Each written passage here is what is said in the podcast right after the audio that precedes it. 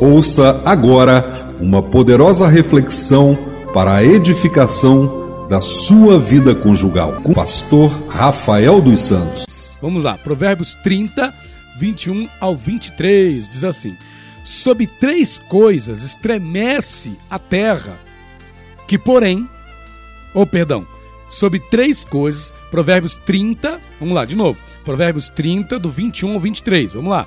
Sob três coisas estremece a terra. Sim, sob quatro não pode subsistir. Sob o servo, quando se torna rei. Sob o insensato, quando anda farto de pão. Sob a mulher desdenhada, quando se casa. Sob a serva, quando se torna herdeira da sua senhora. Eu vou frisar aqui, eu vou frisar aqui. Paz do seu Ellen Barbosa, Deus abençoe. Eu vou frisar aqui essa frase do versículo 23 que diz assim: olha, sobre a mulher desdenhada quando se casa. Provérbios 30, versículo 23. Ó, sobre a mulher desdenhada quando se casa.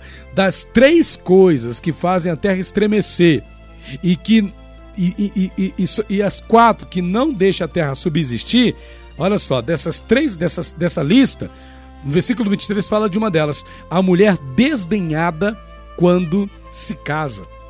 Rapaz, isso aqui me chamou muito a atenção. Me chamou muita atenção.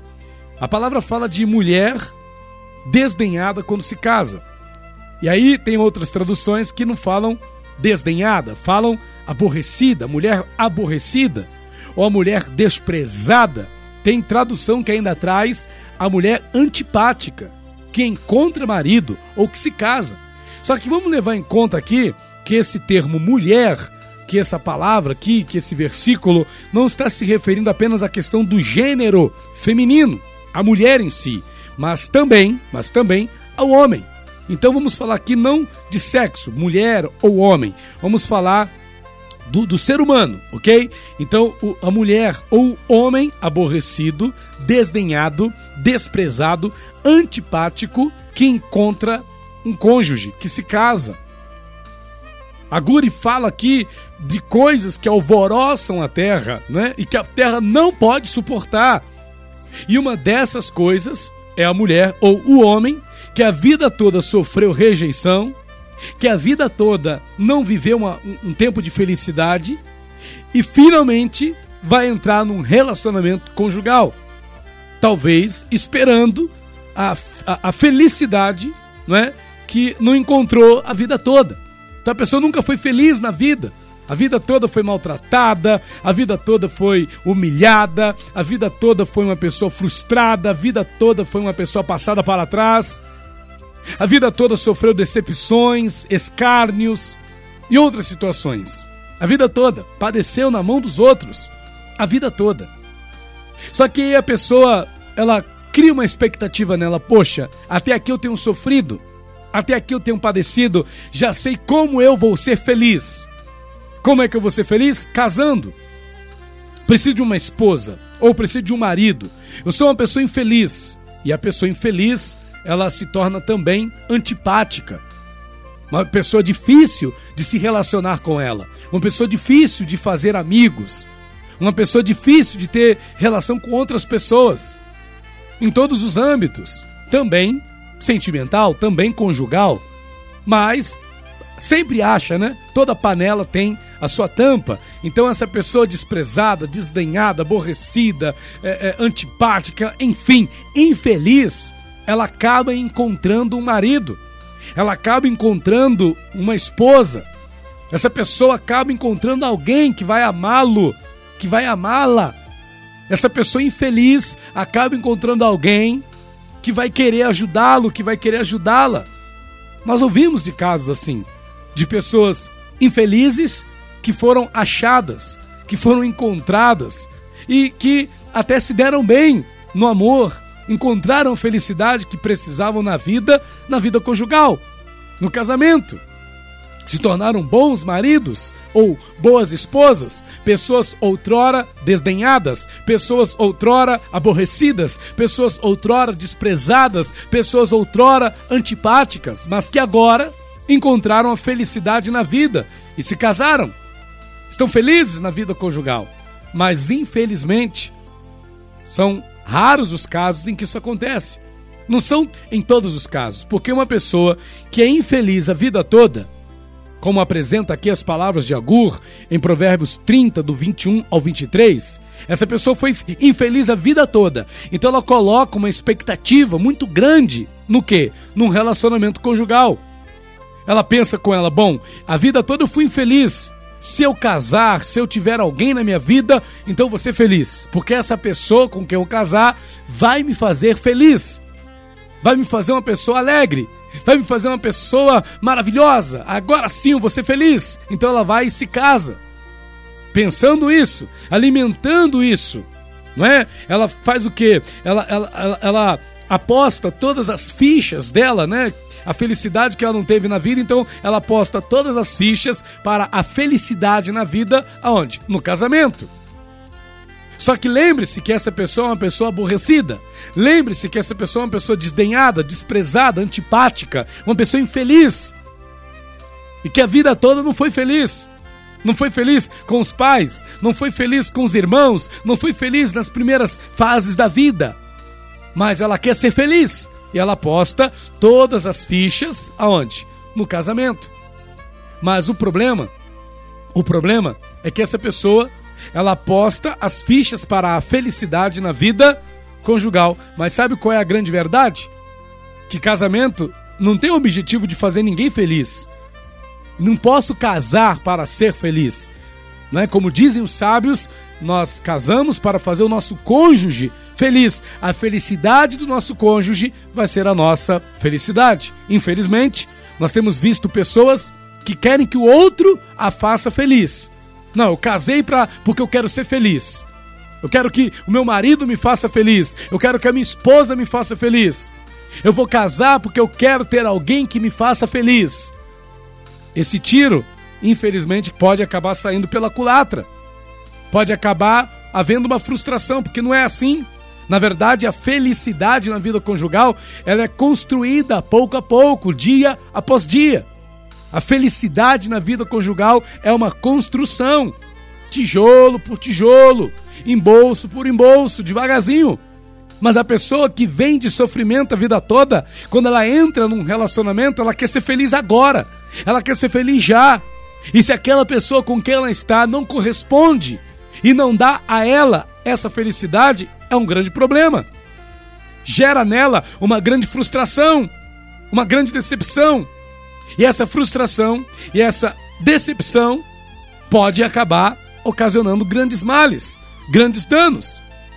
Então veja, ela acaba acrescentando então por conta dessa frustração que ela está tendo também no casamento, ela acaba acrescentando as demais infelicidades que ela teve durante toda a sua vida. Então ela acrescenta agora também a infelicidade na sua vida conjugal. E essa provável infelicidade na vida conjugal, porque quem casa para ser feliz só pensando em si egoisticamente, essa pessoa não vai ser feliz e não vai ter um casamento feliz. Então, essa infelicidade a mais, agora também na vida conjugal, vai desencadear por parte desse cônjuge reações negativas contra o marido ou contra a esposa com quem casou, contra os filhos, contra os familiares, até contra si próprio. E aí a gente ouve pessoas né, que já passaram por experiências assim, né? Se você não for feliz comigo, você não vai ser feliz com ninguém. Se você não for minha, se você não for meu, você não vai ser de ninguém. A gente ouve essas coisas, assusta, mas infelizmente acontece. Mas veja que a Gui deixou claro que esse tipo de cônjuge existe esse tipo de pessoa existe e talvez ainda não tenha encontrado alguém para casar. Mas a minha preocupação ao trazer esta palavra é: será que você está casado com alguém assim? Ou pior ainda, será que é você essa pessoa? Essa pessoa que foi infeliz a vida toda e que apostou as fichas para a felicidade na vida conjugal e hoje você está aí frustrado porque você pensou que ia ser feliz no seu casamento e não está sendo? Aí você começa a pensar: poxa vida, eu fui infeliz em tantas áreas da minha vida, eu fui infeliz em tantas coisas e eu pensava que ia ser feliz no casamento, mas nem no meu casamento eu estou sendo feliz. Nem no meu casamento eu estou encontrando a felicidade. E a palavra chama isso, Agur diz que isto é algo que a terra não suporta. É algo que estremece a terra. A terra não subsiste. Só que eu vejo aqui o seguinte: quem estremece nesse caso, quem não subsiste nesse caso, é o marido, casado com uma mulher infeliz. É a esposa casada com um homem infeliz. É ela que não vai subsistir. É ele que não vai subsistir. É uma pessoa que vai viver oprimida. É uma pessoa que vai viver sem paz, sem alegria. É uma pessoa que vai viver uma vida de infelicidade, junto com outro que já é infeliz por natureza.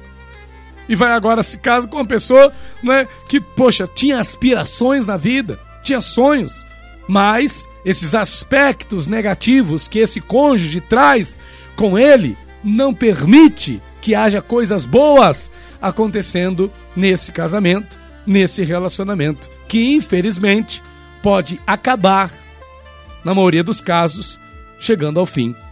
Agora, pastor, como é que a gente faz para resolver isso? Pastor, eu acho que eu casei com uma pessoa infeliz. Meu marido é infeliz. Ele foi muito maltratado durante a vida, sofreu muito, até que nos casamos. E o nosso casamento não está dando certo. Pastor, a minha esposa é infeliz, ela foi infeliz a vida toda, foi maltratada pelos pais, nunca se deu bem com os irmãos, e nós nos casamos, e, e agora? O que nós vamos fazer? A primeira coisa Busque a sabedoria de Deus. Não tem outra coisa para te dizer, primeiramente. Busque a sabedoria de Deus na palavra, o aconselhamento de alguém que conheça a palavra de Deus e que possa te orientar sobre como você deve se posicionar. Eu não posso dizer aqui, porque cada caso é um caso diferente.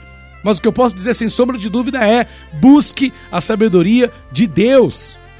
Busque a sabedoria de Deus nesse aspecto, nessa questão, sobre a sua relação. Busque a sabedoria de Deus. Segundo, tenha paciência. Você vai precisar de paciência para lidar com esse marido que veio de uma história de vida infeliz, que veio de uma história de vida triste. Você vai precisar de paciência para lidar com essa esposa que veio de uma história de vida infeliz, triste. Você vai precisar de paciência com essa pessoa. Uma paciência a mais, uma paciência extra. Você vai precisar. E terceiro, ajude esse teu cônjuge a superar esses traumas da vida que ele teve antes de se casar. Se necessário, procure até uma ajuda profissional, um psicólogo, um psicanalista, um conselheiro matrimonial, um terapeuta de casais. Mas que você não deixe essa situação empurrando com a barriga, achando que vai se resolver sozinha. Porque infelizmente a coisa pode até piorar. Então o meu conselho para você são esses. Se você casou com uma pessoa que você observa que a história de vida dela é marcada por tragédias, por tristezas, por decepções. A pessoa foi infeliz a vida toda, casou-se, esperando ser feliz no casamento e o casamento não está indo bem. Ora, cabe a você ajudar esta pessoa. Busque a sabedoria de Deus. Tenha paciência. E, se necessário, busque ajuda profissional. Ajuda teu cônjuge a superar os traumas, as tristezas, as infelicidades acumuladas na vida dele. Você, se você entrou na vida dessa pessoa, ou se essa pessoa entrou na sua vida, é porque você pode ajudá-la. Faça a sua parte. Com certeza Deus também te ajudará. Porque não tem pessoa que nasceu para ser infeliz. Ninguém nasceu para ser infeliz. Essa pessoa pode ter sido infeliz a vida toda, mas ela não nasceu para ser infeliz. Ela pode ser feliz, sim. Você que é essa pessoa que está me ouvindo agora. Você pode ser feliz. Procure ajuda.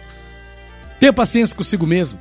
Tenha paciência com o teu marido ou com a tua esposa que não te compreende pelo que você já sofreu na vida, que não entende o que você gostaria que o seu casamento fosse. E busque, busque a Deus, porque tem certeza que existe solução, existe sim a chance de você ser muito feliz também na tua vida conjugal, independente das infelicidades que você tenha experimentado ao longo da tua vida. Deus te abençoe, em nome do Senhor Jesus. SOS Vida Conjugal